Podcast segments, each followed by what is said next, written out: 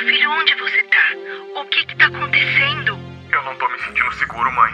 Os torcedores do bairro estão atrás de mim. Eles estão me chamando de nazista. Bem-vindos de volta ao canal Arquivo Mistério. Eu tô trazendo hoje mais um caso sobre desaparecimento. Dessa vez, de um rapaz que simplesmente saiu do aeroporto correndo e sumiu. Esse rapaz é o Lars Mitank. E para começar o nosso esquenta do episódio de hoje, eu trouxe o Gui Vieira, que foi o cara que deu a voz ao Lars. Tudo bom, Gui? Opa, e aí, Fábio, beleza? Beleza. Fala pro pessoal aí de onde você fala e explica um pouco sobre você nessa área de áudio. Cara, então, eu, eu sou de Carazinho, uma cidade pequena no interior do Rio Grande do Sul. E, cara, minha experiência com áudio começou em 2014, quando eu comecei a fã dublagem. Uhum. Mas, tipo, a princípio era só por hobby, sabe? E aí eu peguei amor pela coisa e continuei até os dias de hoje. É, você já tinha ouvido falar nesse caso ou só conheceu através do, do Arquivo Mistério?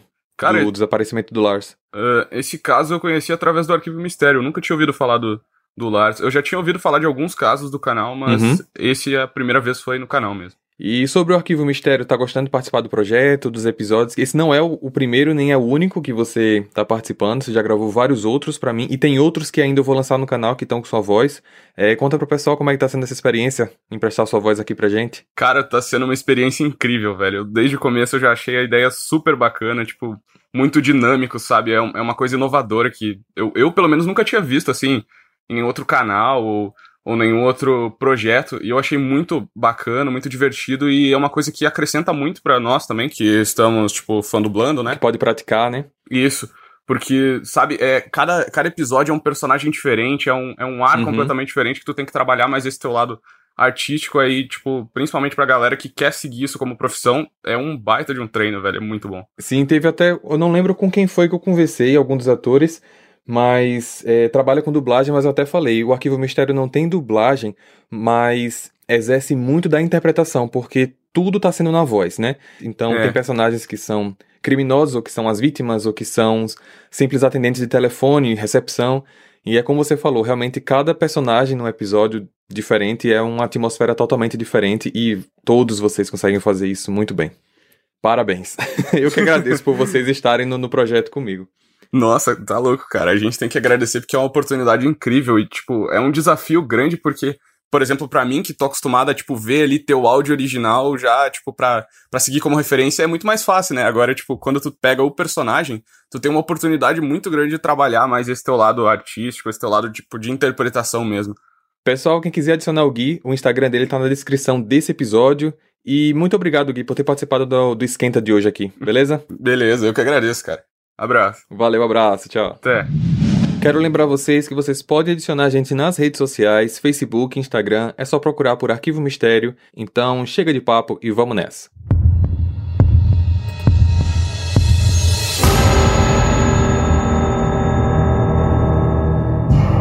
Lars Bitank nasceu na Alemanha no dia 9 de fevereiro de 86. No dia 30 de junho de 2014, aos 28 anos, ele viajou para a Bulgária com um grupo de amigos. Lá, eles se hospedaram num resort quatro estrelas chamado Golden Sands. No decorrer dos dias seguintes, o grupo aproveitou bem a viagem. Jogaram futebol, conheceram as praias, foram em festas da região e etc. No dia 6 de julho, último dia da viagem, quando o grupo retornava ao resort para dormir, Lars decidiu explorar mais a região e acabou fazendo isso sozinho. Durante o café da manhã no dia seguinte, 7 de julho, Lars conversou com seus amigos. E aí, cara, aproveitou bem ontem à noite? O que que você encontrou por aí? Cara, eu nem te conto. Eu acabei entrando num pub pra assistir o jogo do meu time, o Werder Bremen, e velho, uns caras do time rival, o Bayern de Munique, me pegaram, me bateram. Um búlgaro deu uma pancada no meu ouvido. Sério, cara? Não acredito, velho. E como que você tá? Meu ouvido tá doendo pra caramba ainda e eu não tô conseguindo ouvir direito. Cara, melhor a gente ir a um médico. Os amigos ficaram sem entender nada, pois todos o conheciam bem e sabiam que ele era um cara muito tranquilo. Já no hospital, Lars teve o seu diagnóstico. Bem, conforme eu posso ver aqui, o seu tímpano tá rompido. Você precisa cuidar muito bem disso, certo? Vou te receitar esse antibiótico aqui e eu preciso que você descanse. Tudo bem, eu já vou pegar um avião mais tarde para ir pra minha casa na Alemanha. Não, não, não. De jeito nenhum. Você não pode pegar um avião pelos próximos dias. A pressurização do avião pode ser prejudicial para o seu ouvido, além de te causar um desconforto muito grande. O melhor a fazer é ficar onde você está, não fazer esforço físico e repousar. Na saída da consulta, seus amigos se mostraram prestativos para ajudá-lo nesse repouso. Olha, alguém pode ficar aqui com você, nem todo mundo precisa ir embora. Relaxa, velho, eu tô tranquilo. Eu vou aproveitar esse tempo para descansar mesmo, e depois eu pego outro voo. Eu vou procurar um hotel para mim, eu tomo remédio e depois eu descanso. Certeza? Aham, uhum, pode deixar. Assim, os amigos foram embora naquele dia e Lars acabou se hospedando num hotel mais barato chamado Hotel Color, na cidade de Varna, próximo ao aeroporto. Já nesse hotel, o seu comportamento começou a ficar muito estranho. As câmeras captaram ele andando sozinho para cima e para baixo, olhando pelas janelas e se escondendo no elevador. Mais tarde, ele ligou para sua mãe, Sandra Mitank. Mãe, os meninos estão voltando para casa hoje, mas eu vou ficar aqui na Bulgária e tem uns caras me perseguindo. O que que você tá falando, Lars? Ela ficou sem entender nada. Como não sabia do problema do ouvido e da restrição para a viagem, ela acabou comprando uma passagem para que ele retornasse para casa na manhã do dia seguinte 8 de julho. No meio da madrugada, perto de uma da manhã, saiu do hotel, mas ele retornou algumas horas depois.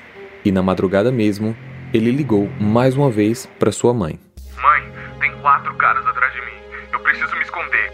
Cancela o meu cartão de crédito porque eu não consigo fazer isso daqui. Meu filho, onde você tá? O que que tá acontecendo?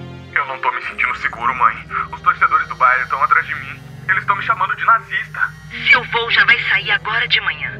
Pega um táxi e fica no aeroporto até o avião partir. Eu te encontro aqui. Às 5 da manhã ele chegou no aeroporto, mas foi ao médico de plantão para conversar com ele e pegar uma autorização para viajar. Durante a espera, assim que um homem vestido com uniforme de construção entrou na clínica, ele começou a se tremer e ficar desesperado. Eu não quero morrer aqui. Eu tenho que sair daqui! Lars deixou toda sua bagagem com passaporte, carteira, telefone e começou a correr para fora do aeroporto. Ele chegou a pular a cerca de arame farpado da área limite do terreno e desapareceu. Com o passar dos anos, algumas coisas foram analisadas e algumas teorias também surgiram. O medicamento que ele estava tomando, cefuroxima, é um antibiótico indicado para o tratamento de infecções. Como todo medicamento, ele tem suas contraindicações e possíveis efeitos colaterais, mas esses efeitos não incluem delírios ou alucinações. Os efeitos comuns que esse medicamento pode causar são dores de cabeça e vertigem. Não há estudos que comprovem alucinações e psicose como uma das reações adversas do medicamento. No entanto, uma superdosagem pode levar a uma irritação cerebral ou até convulsões. Sabe-se que Lars estava consumindo álcool durante a viagem, o que não é recomendado durante o uso de qualquer antibiótico. Ele e seus amigos, assim como o grupo turístico que eles faziam parte, participaram das chamadas Drinking Tours, que são passeios com itinerário que incluem numa mesma rota diversos restaurantes, bares e destilarias locais. Algumas pessoas acreditam que, durante o passeio, Lars pode ter consumido, conscientemente ou não, alguma droga sintética com efeito prolongado. Em casos onde uma pessoa que nunca tenha consumido esse tipo de droga, os efeitos podem ser muito fortes, desde paranoia até ansiedade e depressão prolongada. Os sintomas mais comuns para quem sofre uma perfuração no tímpano são dores de ouvido, corrimento de pus, perda de audição, zumbido, vertigem, tontura, desequilíbrio, náuseas e vômitos.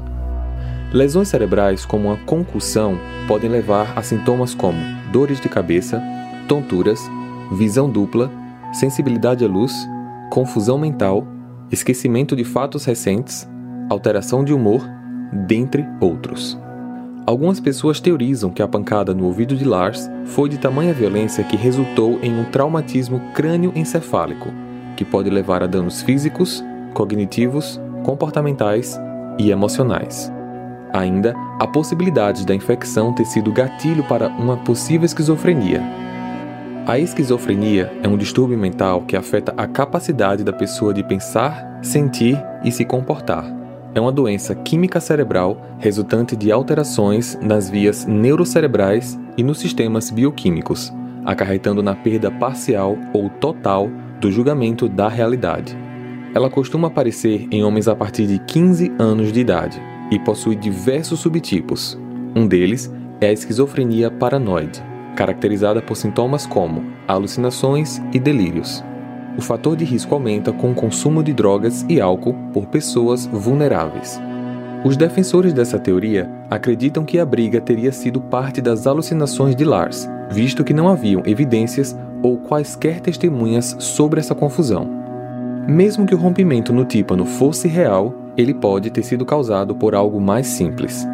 Infecções no ouvido são muito comuns de ocorrerem, seja com acúmulo de cera e água, criando um ambiente propício para a proliferação de bactérias, uso inadequado de hastes flexíveis ou até por conta de um resfriado ou gripe. Contudo, a família de Lars contou à mídia que ele nunca havia tido problemas mentais anteriormente.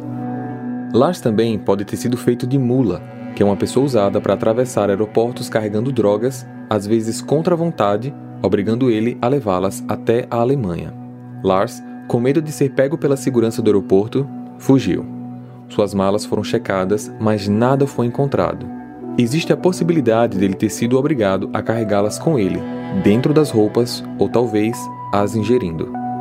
De acordo com o Parlamento Europeu, a Bulgária é o segundo país da Europa com mais vítimas de tráfico humano. Uma teoria acredita que Lars pode ter sido uma vítima deste tráfico.